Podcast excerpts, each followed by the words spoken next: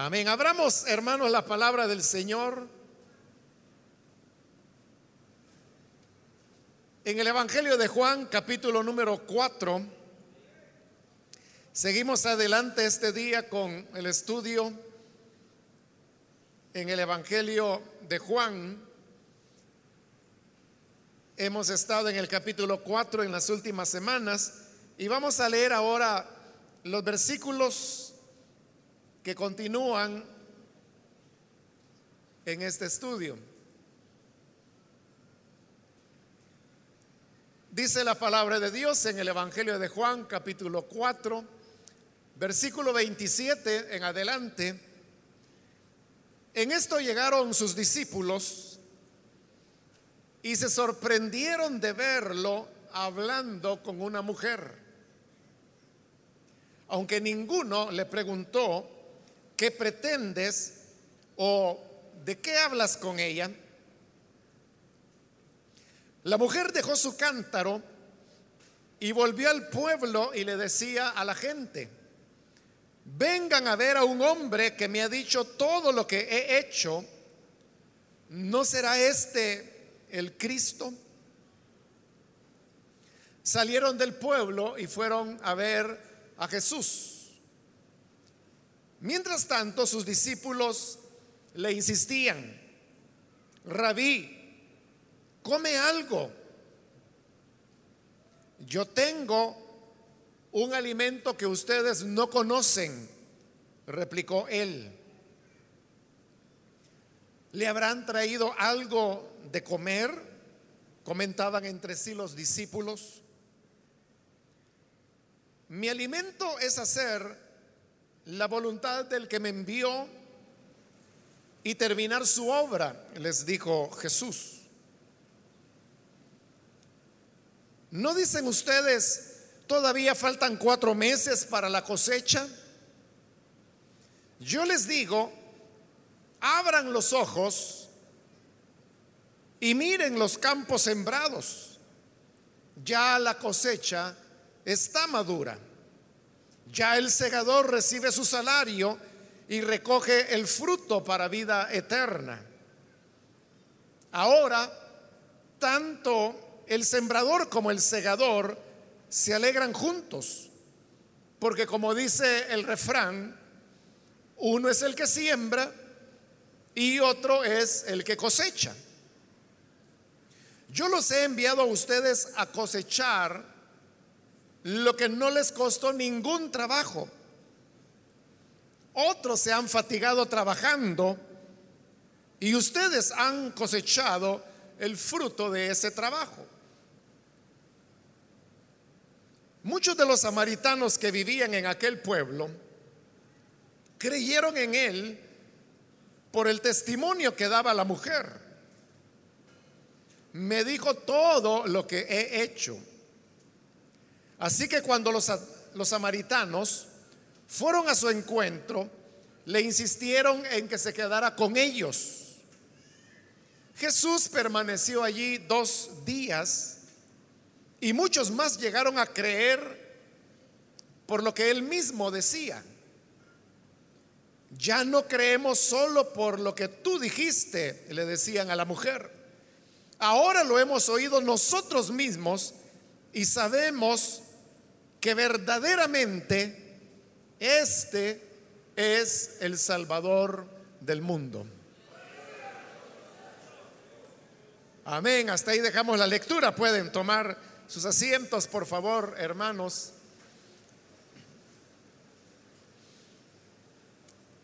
Continuamos, hermanos, en esta parada que el Señor Jesús ha hecho en la región de Samaria, donde se encontró con la mujer que venía al pozo para sacar agua y entonces arrancó el diálogo que hemos estado examinando en todas las semanas anteriores.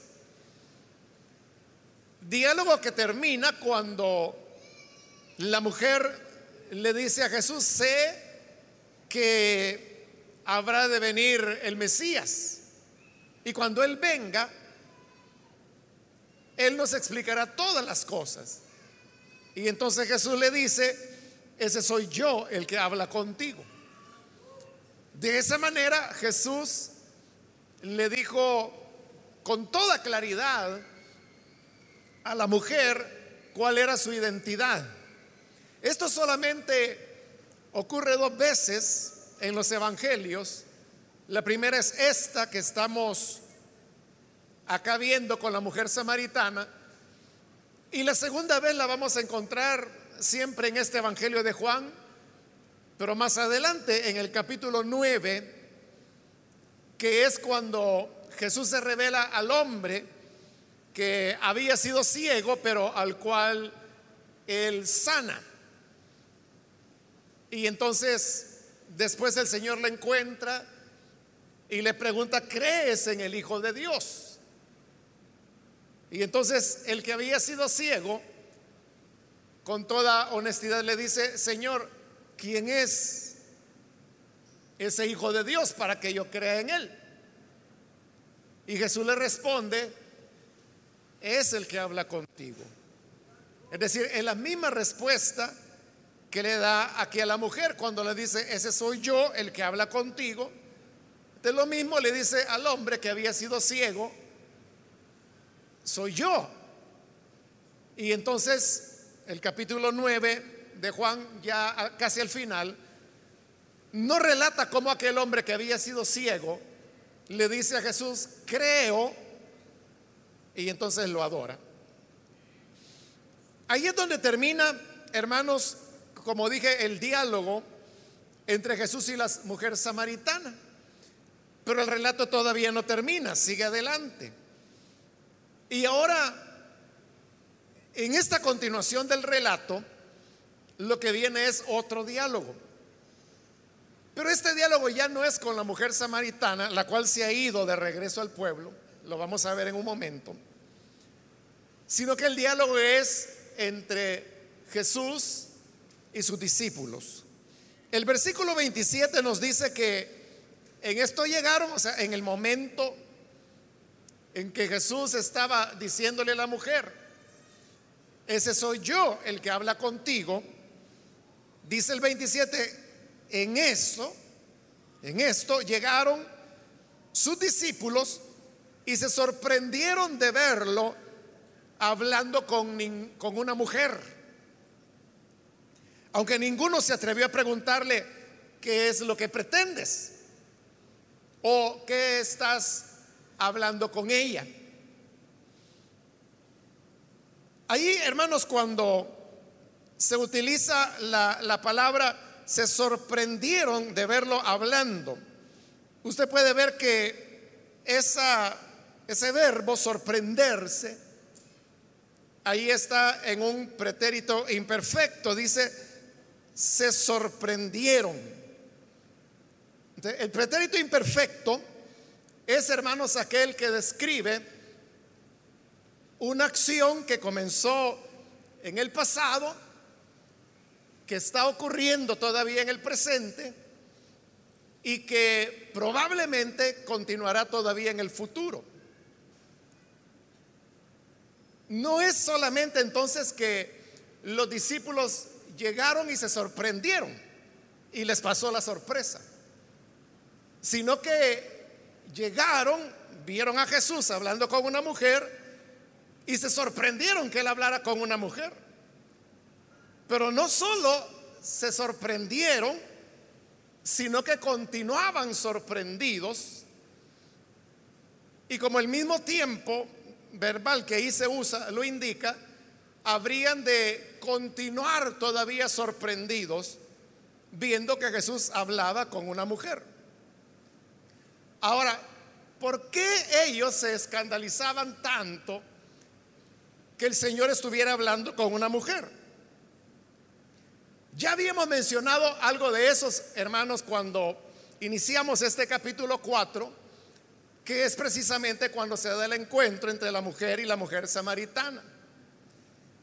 Y dijimos que cuando Jesús toma la iniciativa y le habla a la mujer diciéndole, dame de beber, él estaba rompiendo ahí varios paradigmas o costumbres. Por un lado, había una costumbre de carácter religioso, la cual explicamos en su debida oportunidad de cómo los samaritanos y judíos no se llevaban. Y pues yo traté de presentarle así muy brevemente cómo había sido la historia y cómo habían llegado a ese punto de experimentar el mutuo rechazo entre samaritanos y judíos por cuestiones puramente de fe, de creencias, de religión. entre judíos y samaritanos no se hablaban.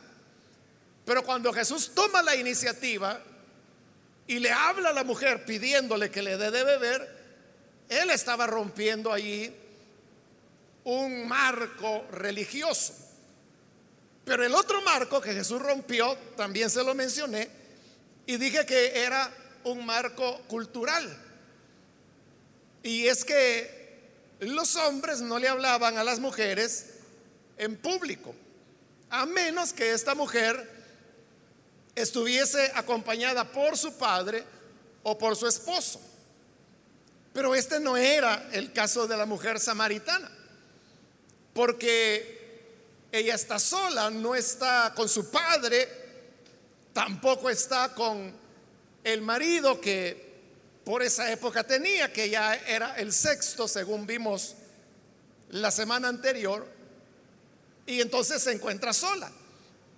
Y eso de que un hombre hablara en público con una mujer se consideraba algo que era incorrecto. En las enseñanzas de los rabinos, que estaban ya en boga y que Jesús las conocía perfectamente como los discípulos, o sea, los discípulos conocían tan bien esas normas que por eso es que ellos están sorprendidos y continúan sorprendiéndose que Jesús le estuviera hablando a una mujer. Porque la enseñanza era que eso era algo incorrecto, que era indecoroso. Pero no solamente era que se viera mal socialmente que un hombre le hablara a una mujer en público, sino que también se veía mal que la mujer aprendiera, que aprendiera cualquier cosa,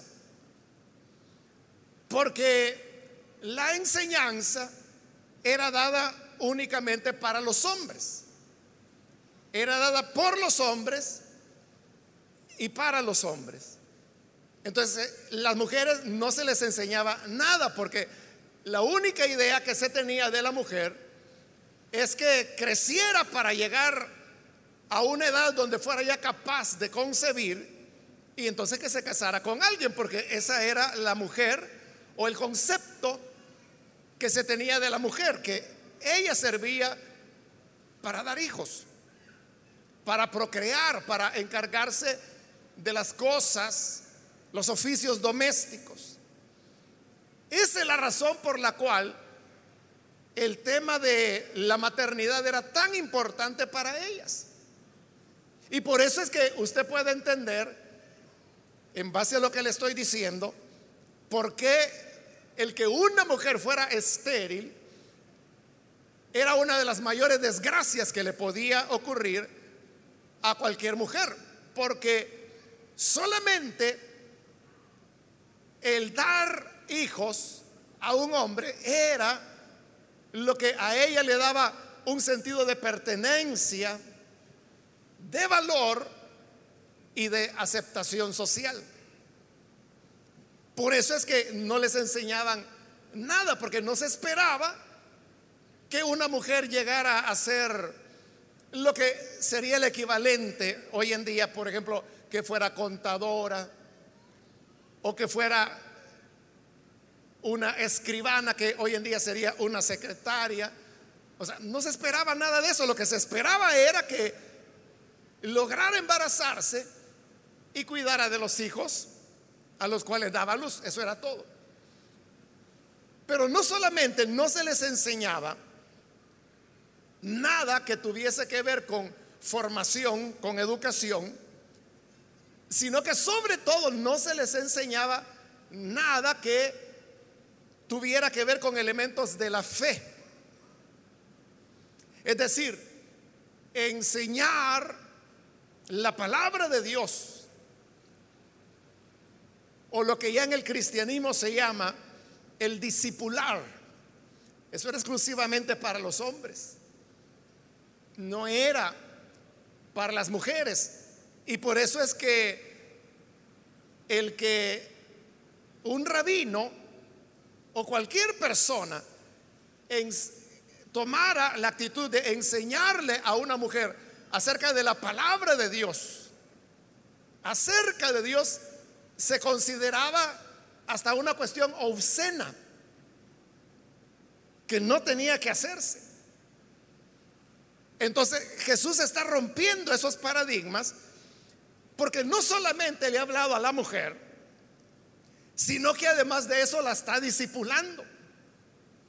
Y le está hablando con una claridad que como le acabo de decir, solamente se puede comparar con el hombre que vamos a encontrar más adelante y que era ciego y al cual sana. Él sería el, más comparable, porque ni siquiera a Nicodemo, que era un maestro de los judíos, ni siquiera a él, que ya lo vimos en el capítulo anterior, en el 3. Ni a él le habló con la claridad con la cual le está hablando ahora a la mujer. Es decir, está haciendo de ella una discípula. Entonces, lo que Jesús está haciendo, hermanos, es un verdadero escándalo para su época. Para nosotros, hermanos, que leemos el pasaje, quizás no logramos ver o entender el escándalo que eso significa. Porque hoy en día pues es completamente normal que un hermano pueda encontrarse a una hermana en la calle y se ponen a platicar y eso nadie se va a escandalizar o se va a sorprender por ello, ¿no? Es lo más normal. Pero en esta época no era así. En esta época lo que Jesús está haciendo causaba tanta sorpresa que los discípulos mismos dice que se sorprendieron y mantenían el asombro de verlo hablando con una mujer. Y vea, es tan grande la sorpresa que ellos experimentan que mire el versículo, ahí no dice que se sorprendieron de verlo hablando con una samaritana, que lo era, ¿verdad? Pero eso no le sorprendió tanto como el hecho de que era mujer. Pero aunque era mujer, le tenían tanto respeto al Señor que dice que ninguno de ellos se atrevió a preguntarle, ¿qué pretendes?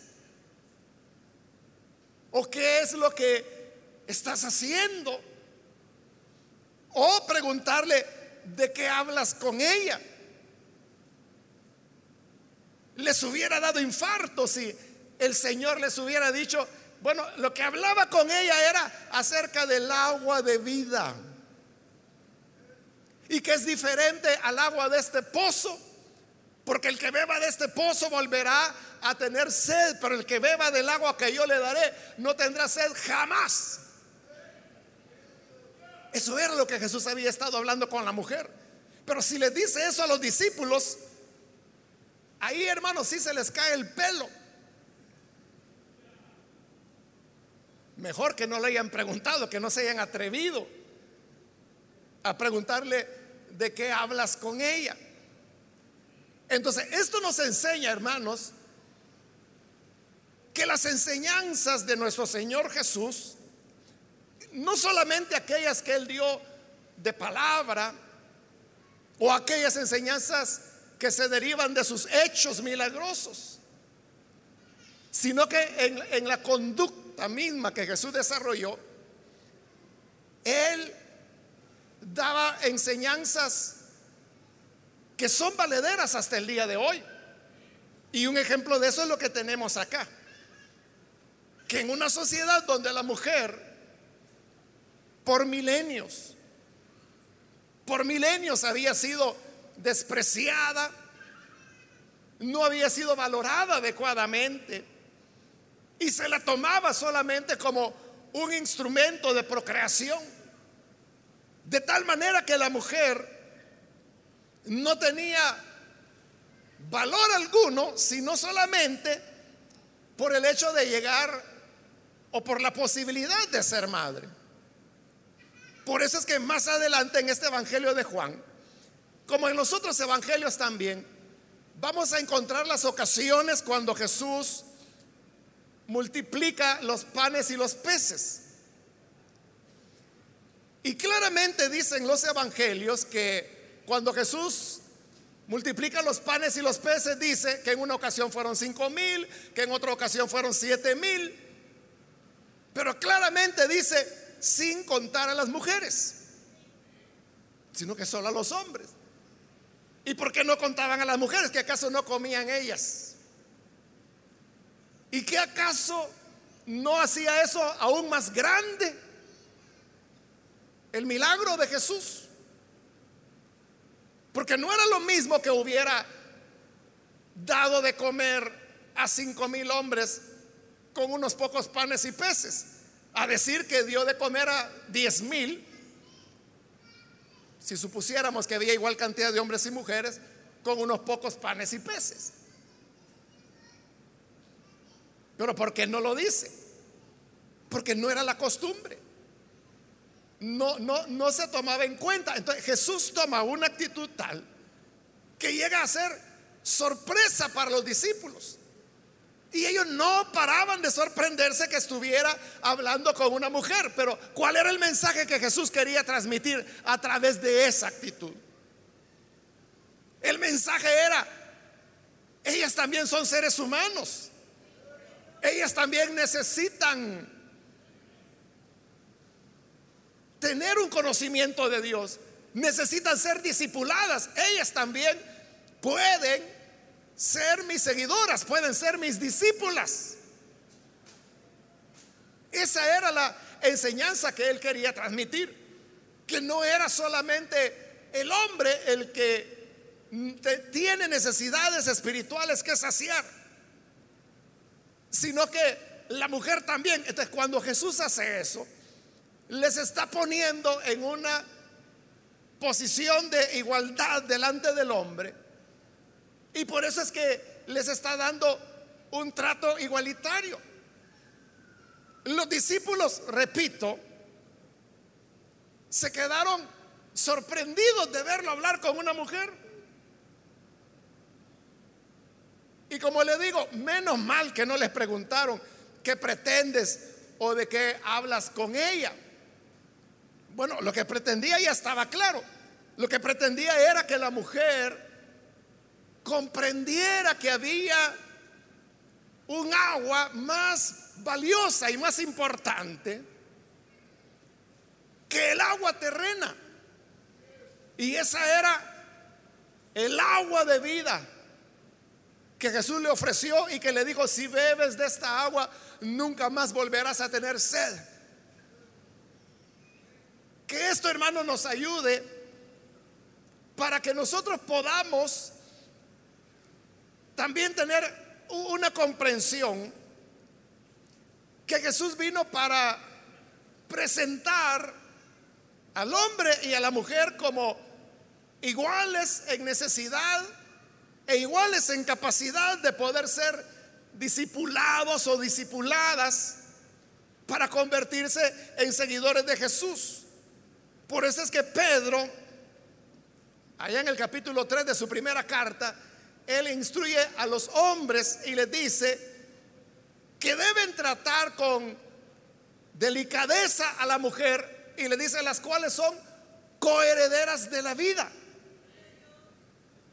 ¿Y por qué la llama coherederas? Porque eso era una novedad del cristianismo. Y era que la mujer tanto como el hombre son herederos de la vida. En la ley no era así. El heredero de la vida era el hombre, no la mujer. Pero entonces en el cristianismo, Pedro dice, ellas son coherederas de la vida y por lo tanto hay que tratarlas con sabiduría y con esa delicadeza. Esto, hermanos, como dije, es algo que tiene validez hasta el presente, porque todavía en Latinoamérica y en otros países, y ya no se diga pues allá por el Medio Oriente, la mujer continúa siendo menospreciada, vista mal, considerándosela como que, es incapaz y viéndola todavía como un elemento que sirve únicamente para la procreación o para la satisfacción sexual del hombre. Pero la mujer es un ser humano. Y la mujer también tiene una necesidad como persona de tener la revelación de Cristo. Y la mujer es capaz de poder entender la palabra, digerirla, reflexionar en ella, compartirla, enseñarla. Lo que yo estoy diciendo puede parecer algo, bueno, no que parezca, es algo tan fundamental que uno diría, pero ¿quién no sabe eso? El problema es que lo sabemos, pero no actuamos en consecuencia con ello. Entonces, esa es una enseñanza que nos muestra este pasaje. Como llegan los discípulos, dice el versículo 28, que la mujer que todavía estaba ahí, dejó su cántaro y volvió al pueblo. Note que la mujer había salido para ir a traer agua al pozo. Ahí es donde tiene su encuentro con Jesús. Y como Jesús le dice todo lo que ella había hecho, que en la última oportunidad decíamos, ese es elemento fundamental para que una persona pueda reconocer a Jesús como el Salvador. A Jesús no se le puede reconocer como Salvador mentalmente, por deducción, por clases sino que la vida misma debe estar comprometida en ese reconocimiento que Jesús es el Salvador. Si el reconocer que Jesús es el Salvador no es algo que toca la vida íntima del ser humano, no se puede decir que allí haya habido una auténtica conversión. Solamente cuando la forma de vida del ser humano, sea hombre o sea mujer, es trastornada, es sacudida, es cambiada, es regenerada. Solo entonces se puede decir que verdaderamente hemos conocido a Jesús como el Cristo, el Salvador. Entonces la mujer deja el cántaro y vuelve al pueblo. Pero vea cuando ella deja el cántaro que era la actividad en la cual estaba envuelta en el momento cuando Jesús le habla. Eso significa que lo que ella estaba haciendo era dejar aquella tarea en la cual estaba ocupada en ese momento. Porque deja el cántaro, ya no se lleva el agua. ¿Y por qué deja el cántaro? Porque ahora hay algo que ella considera que es más importante que acarrear agua.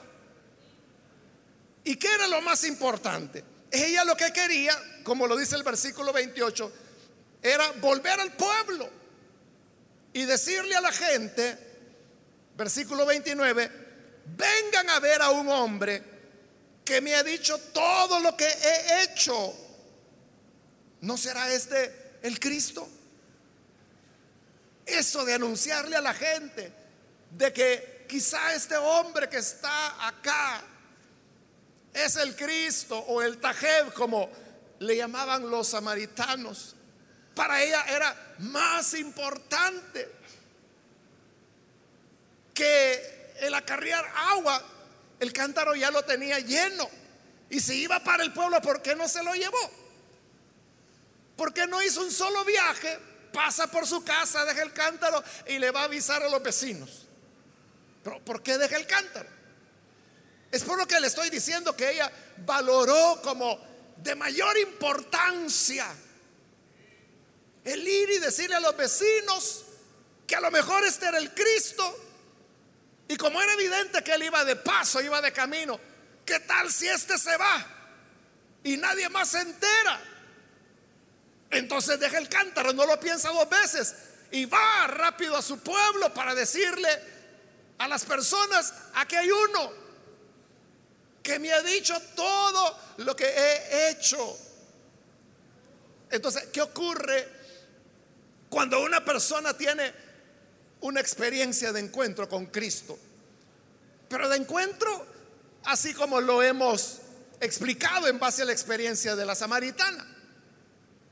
Lo que ocurre es que esa persona, los valores en su vida son cambiados.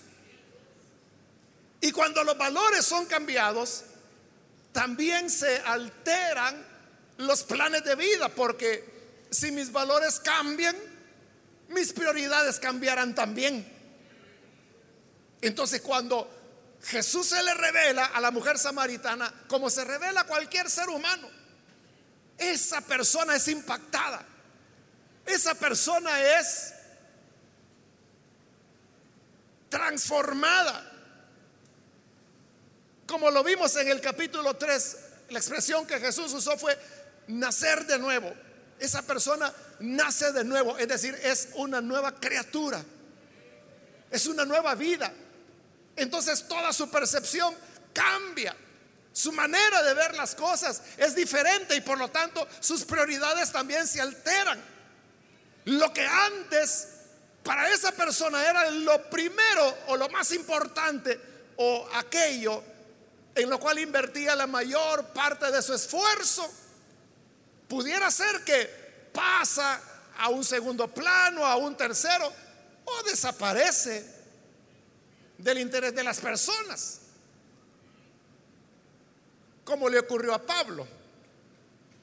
Pablo decía que todas aquellas cosas de las cuales él se había sentido orgulloso antes de su conversión y que las menciona en sus cartas, como el hecho de que era hebreo de hebreos, de la tribu de Benjamín, circuncidado al octavo día, fariseo, lo cual significaba que era de los que más estrictamente guardaban la ley educado a los pies de Gamaliel, el cual era un maestro destacado.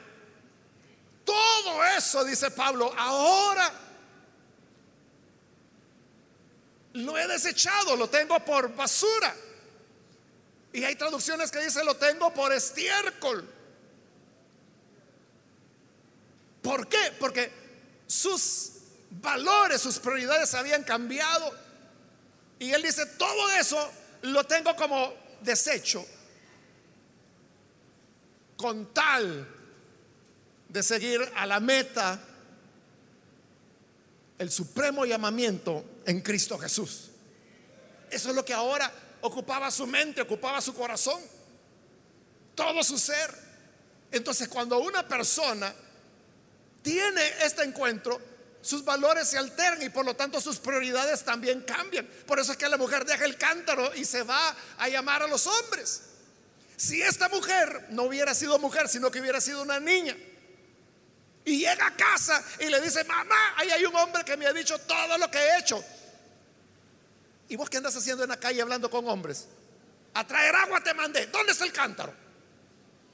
eso lo hubiera dicho. Pero era porque sus prioridades habían cambiado. De igual manera, hermanos, cuando nosotros tenemos un encuentro con Cristo, los planes de nuestra vida cambian. La dirección que llevábamos era una, ahora es otra. Yo, yo, le aseguro que si le preguntara acá uno a uno, ¿para dónde iba usted antes que Jesús le hablara? Quizá uno dirá, bueno, yo iba a ser mecánico, otro día, bueno, yo a matarme iba, yo polo, yo drogadicto, y así cada quien diría cosas diferentes, pero ¿por qué estamos aquí? O este mismo día, ¿por qué está aquí? Que no viene de trabajar, que no viene de estudiar, que no está cansado. Y entonces, ¿por qué viene acá a sentarse a estar oyendo un gritón? Es porque cambió, cambiaron sus valores, sus intereses ahora son otros. Y hay algo más importante que irse a acostar en una cama frente a una pantalla de televisión. Y eso es venir a escuchar la palabra de Dios. Sus intereses ahora son otros. No sé si ha notado esto. Yo creo que sí, ¿verdad? Pero cuando hay vacaciones es cuando más se llena la iglesia que llegan las vacaciones de agosto, están llenos los cultos. Que viene el 25 de diciembre, está lleno el culto. Que es 1 de enero, está lleno el culto. Y uno diría, bueno, y esta gente hoy que está de vacaciones, que no trabajan, que no se estudian, a la iglesia se vienen a meter. ¿Por qué no se van a la montaña? ¿Por qué no se van a la playa? ¿Por qué no se van al agua, al río? Es porque sus intereses, sus prioridades han cambiado son personas que ahora tienen hambre y sed de justicia.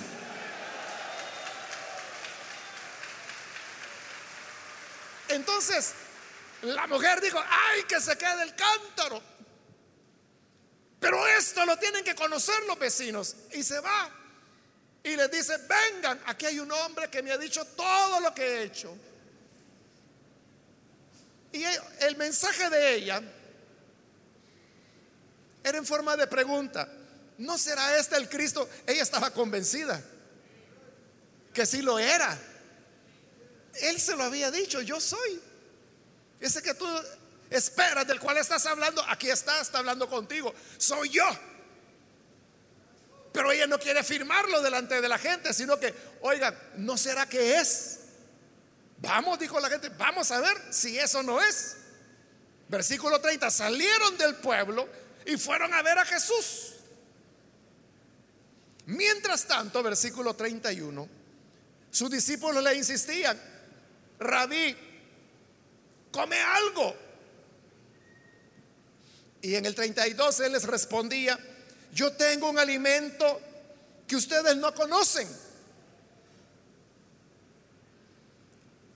Porque recuerde que cuando Jesús llegó al pozo de Jacob, lo vimos en los primeros versículos de este capítulo, dice que era el mediodía. Por eso es que los discípulos no habían estado, porque habían ido a comprar algo para comer, era la hora de almuerzo. Y entonces, obviamente, los discípulos ya habían regresado, traían la comida. Entonces le dicen, rabí, porque veían que ellos, ellos comían, pero Jesús no comía. Entonces le decían, rabí, come. Y Jesús no quiere comer.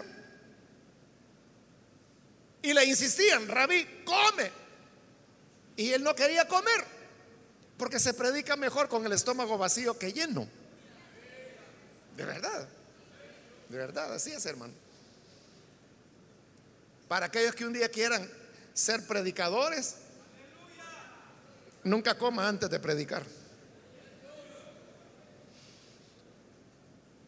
Entonces Él le dice, yo tengo otra comida que comer que ustedes no conocen. Jesús no estaba hablando del almuerzo. Como él mismo se lo va a aclarar más adelante y le dice, mi comida es que haga la voluntad de mi Padre. Bueno, veamos. En el 32 se les dice, yo tengo un alimento que ustedes no conocen. En el 33, ¿le habrán traído algo de comer? Comentaban entre sí los discípulos. Porque ellos le ofrecían la comida que habían ido a comprar. Y le decían, rabí, come. Y le decían, no, no, yo tengo otra comida.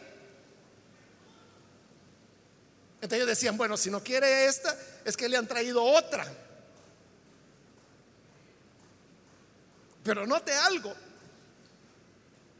la incomprensión de sus discípulos es exactamente la misma de la mujer samaritana.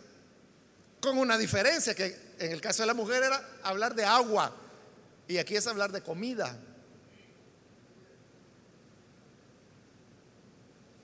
Porque Jesús le dijo, mira, el que coma, perdón, el que beba de esta agua volverá a tener sed.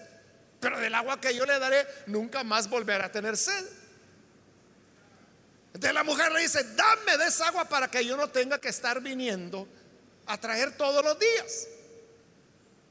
Ella estaba pensando en el agua terrena, pero Jesús no le estaba hablando del agua terrena, le estaba hablando del agua de conocer a Jesús como Salvador. Igual pasa hoy con los discípulos. Yo tengo otra comida que comer. Y ellos dicen, ¿será que esta mujer le trajo algo que alguien más le trajo algo de comer? Están pensando en la comida terrena, igual que la mujer.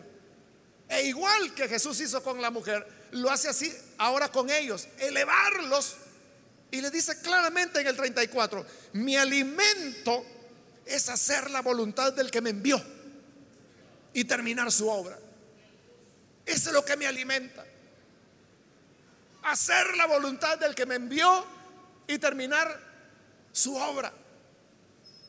Entonces, vea, ahí es donde vuelvo a repetirle. Cuando se da el encuentro con Jesús, las prioridades cambian. Jesús tenía otras prioridades. Creo, hermanos, que para el ser humano común y corriente, la comida es una de las prioridades fundamentales, ¿no? O sea, la gente lo que más quiere es comer. Por eso es que dicen que los negocios de comida en cualquier lugar funcionan, a menos que sea muy mala la comida. Pero así, más o menos, buena, eso es negocio. Hace años, hermano, me recuerdo que un grupo de arquitectos estaban haciendo un estudio aquí en Soyapango. No recuerdo para qué era la cuestión, porque hace más de 15 años de eso. Bueno, pero lo que sí me recuerdo y nunca se me va a olvidar es que ellos habían hecho como un mapeo del centro de Soyapango. Y resultó que en el centro de Soyapango había más de 200 pupuserías. ¿Qué les dije yo cuando hizo? Sí, me dice. Son más de 200 pupuserías las que hay en el centro.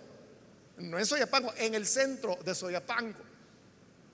O sea, porque eso es vital para la gente. La comida. Y si uno piensa, ¿Habrá algo más importante que la comida? O sea, yo no digo que la comida no sea importante, ¿no? Principalmente para aquellos que no tienen mucha, la comida es fundamental. De hecho, hoy es el Día Internacional de la Alimentación, cuando en todo el mundo se hacen foros, conferencias, manifestaciones, que todo eso ha habido este día hoy en, aquí en nuestro país. Quizá usted no se ha dado cuenta, pero es porque están exigiendo desde hace años a la Asamblea Legislativa eh, una ley de seguridad alimentaria. Es decir, garantizar que cada salvadoreña tenga que comer. Pero entonces, ¿por qué las Naciones Unidas declara el 16 de octubre como el Día Mundial de la Seguridad Alimentaria? Porque eso es fundamental para el ser humano. Y hay algo más importante que eso. Desde el punto de vista humano, uno podría decir, no, eso es lo fundamental, porque, bueno, comparable con el agua, ¿no? Porque si se tiene alimento pero no agua, igual, ¿verdad? El ser humano no puede sobrevivir sin agua y sin alimento.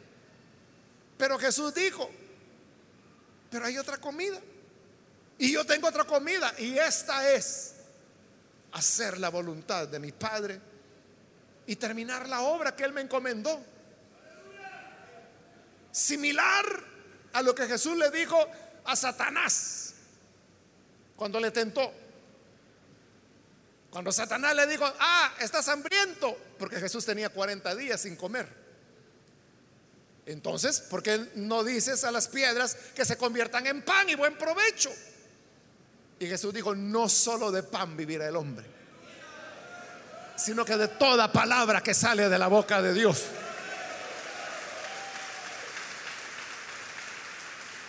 Y es lo que está diciendo hoy. Mi alimento es hacer la voluntad del que me envió y terminar su obra. O sea, eso para él era más importante que el almuerzo. Por eso que no quería comer. Porque le interesaba algo superior. Y eso era hacer la obra de su padre. Entonces vea cómo la pasión por hacer la obra de Dios lleva a las personas a colocar esa tarea en primerísimo lugar, por arriba de cualquier cosa, incluso el comer. Ahí es donde usted tiene un termómetro para medir su pasión por Jesús. Porque si para usted hay otras cosas más importantes que hacer la obra que el Padre le encomendó, porque todos los que estamos aquí, a todos Dios nos ha dado una encomienda. Ya otras veces le he dicho que el Señor no nos mandó aquí a aplanar calles, no nos mandó a gastar aire y agua por gusto. Todos tenemos una misión, una tarea que Él nos ha dado. Pero la cuestión es en qué posición colocamos esa tarea hay para nosotros otras cosas más importantes? ¿O somos como Jesús que dijo, mi alimento es hacer la voluntad de mi Padre?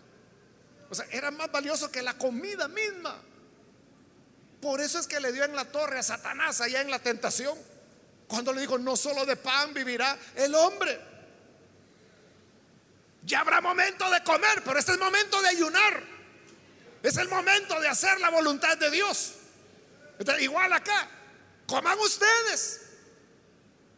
Yo tengo otra comida y esa es hacer la voluntad de mi Padre.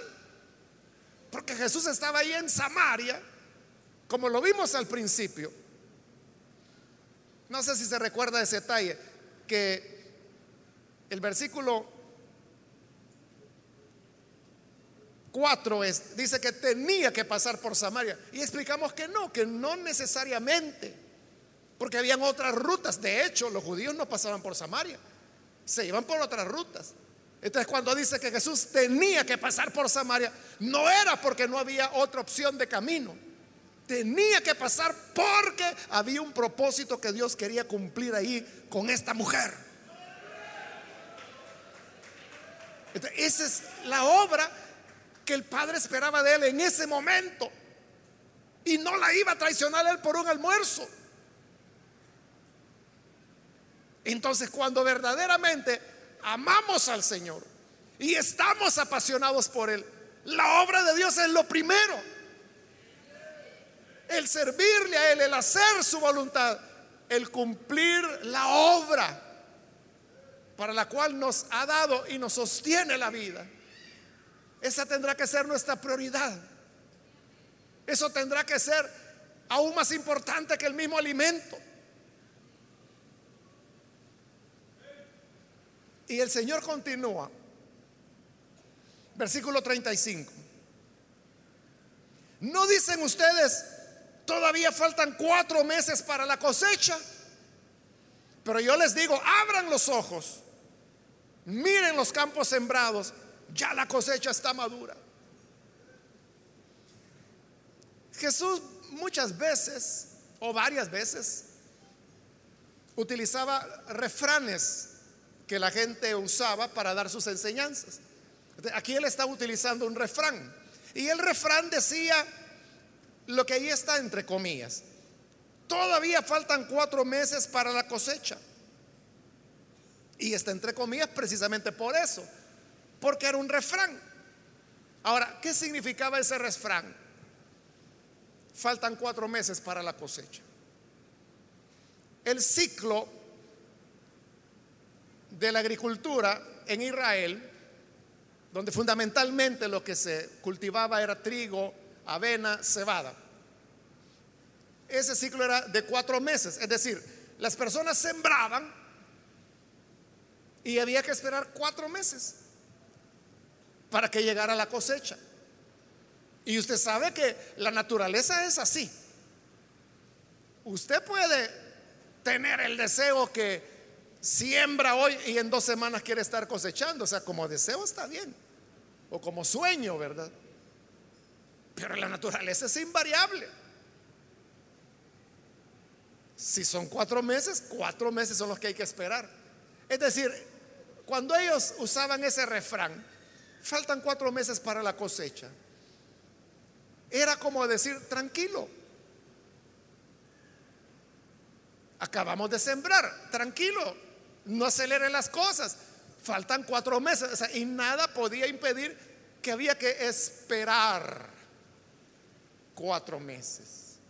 Entonces, ese dicho, faltan cuatro meses para la cosecha, es parecido o tiene la misma idea de un dicho que tenemos nosotros. Cuando decimos, hay más tiempo que vida. ¿Y qué queremos decir con eso? Que hay más tiempo que vida. O sea, es una realidad, ¿verdad? Porque las personas mueren, pero el tiempo continúa. Muere la abuela, pero el tiempo continúa. Muere el abuelo, el tiempo continúa. Muere papá, el abuelo continúa. O sea, hay más tiempo que vida. Es una realidad. Ahora, ¿cuándo usamos nosotros ese dicho? Hay más tiempo que vida. ¿Cuándo queremos tranquilizar a la gente?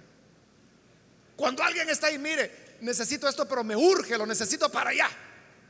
Usted dice, cálmese, hay más tiempo que vida. la idea del, del dicho o del refrán es tranquilo. O sea, no por mucho que uno se apresure, logrará algo. Entonces, el equivalente en Israel y en la época de Jesús era, todavía faltan cuatro meses para la cosecha. Pero el Señor les dice, ese refrán, todavía faltan cuatro meses para la cosecha no es verdad, les dice. Porque yo les digo, abran los ojos, miren, como diciendo que estaban con los ojos cerrados. Pero le dice, abran los ojos, miren los campos sembrados, ya la cosecha está madura. Mientras ellos decían, faltan cuatro meses para la cosecha. No, le dice el Señor. No, ya está maduro, ya es de ir a cosechar. ¿Qué significa eso? Que los tiempos de Dios no son los nuestros. Y a veces nosotros somos así, ¿no? Como ellos decían, faltan cuatro meses para la cosecha. En nuestra versión, nosotros decimos, hay más tiempo que vida. Hermano, pero yo necesito que tome esa célula. Tranquilo, hermano, que ella se va a morir. Cálmese, hay más tiempo que vida. Entonces, tomamos las cosas de Dios en ese sentido. Ya, va a llegar el momento. Va a creer que quiere que sea líder y solo tengo 15 años de haber creído. Llevamos las cosas así como muy calmadas, ¿verdad? Que aún no es el momento, aún no es tiempo, pero el Señor le dice, abran los ojos, miren. Era tan perentoria la obra de Dios que no había ni lugar para almorzar. Y por eso que Jesús no come.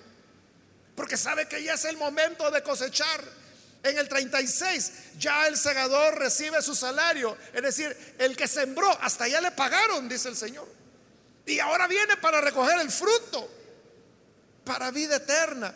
Ahora tanto el sembrador como el segador se alegran juntos.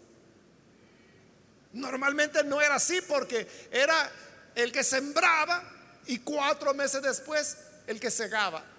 Pero hoy dice, los dos se alegran juntos. Porque aquí es cuestión de sembrar y cosechar, sembrar y cosechar, pero ya. así es la obra de Dios.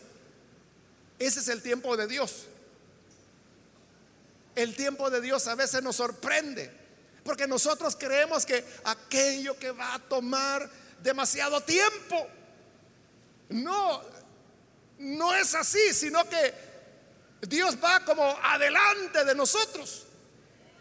Eso es lo que el Señor dice, abran los ojos, Y tal vez tú también estás pensando, un día voy a servir a Dios. Un día yo sé que voy a ser líder. Sí, alguna vez. Y la vamos dejando, ahí vamos, calmado. Aquí tranquilo, pasando el agua, hermano. Calmado. Y el Señor dice, abre los ojos. Mira, la cosecha está lista. No tienes que esperar cuatro meses, ya es el momento de ir. Entonces Dios te dice hoy, ya es el momento. No es que sigas esperando, abre los ojos, entiende que es hoy cuando el Señor te llama y cuando te quiere usar. Hoy. Ahora es tu momento. 37, como dice el refrán, y le cita otro refrán. Uno es el que siembra y otro es el que cosecha. Ese era otro refrán. Ese refrán, el significado era como cada quien hace la parte que le corresponde. El que siembra, siembra y el que cosecha, cosecha. Uno es el que siembra, otro es el que cosecha. Esa era la idea.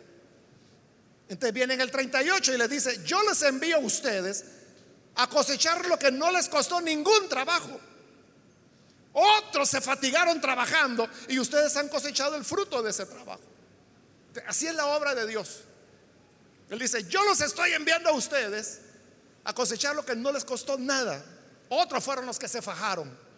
Otros son los que se fatigaron. Otros son los que se esforzaron. Ustedes tienen la parte fácil solo de ir y cosechar. Así es la obra de Dios, hermanos. Hoy en día, hermano, es re fácil que usted hable el Evangelio a cualquier persona. Usted se puede parar en cualquier esquina, parque, donde quiera y comenzar a predicar el Evangelio y nadie le va a decir nada. Pero eso no siempre fue así. Hace 50 años lo agarraban a pedradas, lo metían preso, lo golpeaban. Hubo gente que dejó su vida para poder establecer la primera iglesia evangélica en el país. Hubo varias personas que murieron, no necesariamente porque les hayan matado, aunque sí fueron encarcelados, perseguidos, apedreados, pero murieron porque adquirían enfermedades o no sobrevivían los viajes en barco, que era la única manera de llegar acá. Por eso es que es hasta el año de 1896 cuando se logra establecer la primera iglesia evangélica en El Salvador. O sea, ya había predicadores antes, pero que logran establecer una iglesia es hasta 1896. No fue fácil. Pero hoy es re fácil. Re fácil. Usted simplemente Ahí en su casa si quiere. En la sala o en el garage. Solo ponga un, un rótulo. Y ponga ahí iglesia, el nombre más ocurrente que usted quiera. Tierra de bendición, familia de Dios, bomba atómica, como quiera ponerle. Y la gente va a llegar. La gente va a decir, ah, qué galán que aquí nomasito han puesto una iglesia, ahí voy a ir. Entonces el Señor dice, otros se fatigaron. Otros fueron los que trabajaron y ahora a ustedes les toca la, parte fácil, cosechar, ir y cosechar. Siempre, hermanos, lo que nosotros hacemos, lo hacemos sobre los hombros de otro que trabajó. Porque ninguno somos pioneros acá. O sea, nadie, nadie de nosotros puede decir, no, yo fui el primero que traje el Evangelio a esta ciudad. No, sí había. Ya había. Ya la Biblia ya la tenemos traducida al idioma. Ya, hermanos, la gente tiene conocimiento. Entonces Él está diciendo, no les estoy pidiendo nada difícil. Otros fueron los que hicieron el trabajo difícil. Ahora a ustedes les toca solo cosechar. Entonces, hermanos, si hoy es tan fácil y todavía estamos diciendo, ya, ya va a llegar el tiempo. Abran los ojos, dice el Señor. Que ya la cosecha está lista. En el 39 Muchos de los samaritanos que vivían en aquel pueblo creyeron en él. Creyeron por el testimonio que daba la mujer, que seguía diciendo, me dijo todo lo que he hecho. Así que los samaritanos, dice, le insistieron que se quedara con ellos. Y Jesús muy amablemente permaneció dos días ahí, enseñando a los samaritanos. 41 y muchos más llegaron a creer por lo que él mismo decía. Terminamos en el 42. Ya no creemos solo porque tú, por lo que tú dijiste, le decían a la mujer. Ahora le hemos oído nosotros mismos y sabemos que verdaderamente este es el Salvador del mundo. Fíjese que el nombre de Salvador nunca se le da a Jesús sino hasta después de la resurrección. Y sobre todo es en las cartas de Pablo y en el libro de los Hechos. Léase los cuatro evangelios y se va a dar cuenta que nunca se le llama a Jesús Salvador. La única excepción es en Lucas capítulo 2, cuando los ángeles, pero no son humanos, ¿verdad? Son ángeles, le dicen a los pastores cuando Jesús ha nacido, he aquí os ha nacido un Salvador. Pero son los ángeles los que lo están diciendo. Pero en palabras de seres humanos, esta es la única vez en los cuatro evangelios que ellos están diciendo, este es el Salvador del mundo. Entonces, que fue un error de Juan, porque en este momento, sobre todo porque aquí está iniciando el ministerio de Jesús, nadie le llamaba Salvador. Es hasta después de la resurrección que le comienzan a llamar Salvador. ¿De por qué ahí dice que los samaritanos decían, este es el Salvador del mundo? Porque recuerde que el Evangelio de Juan fue redactado por las iglesias de Samaria, por estos samaritanos que hoy han creído.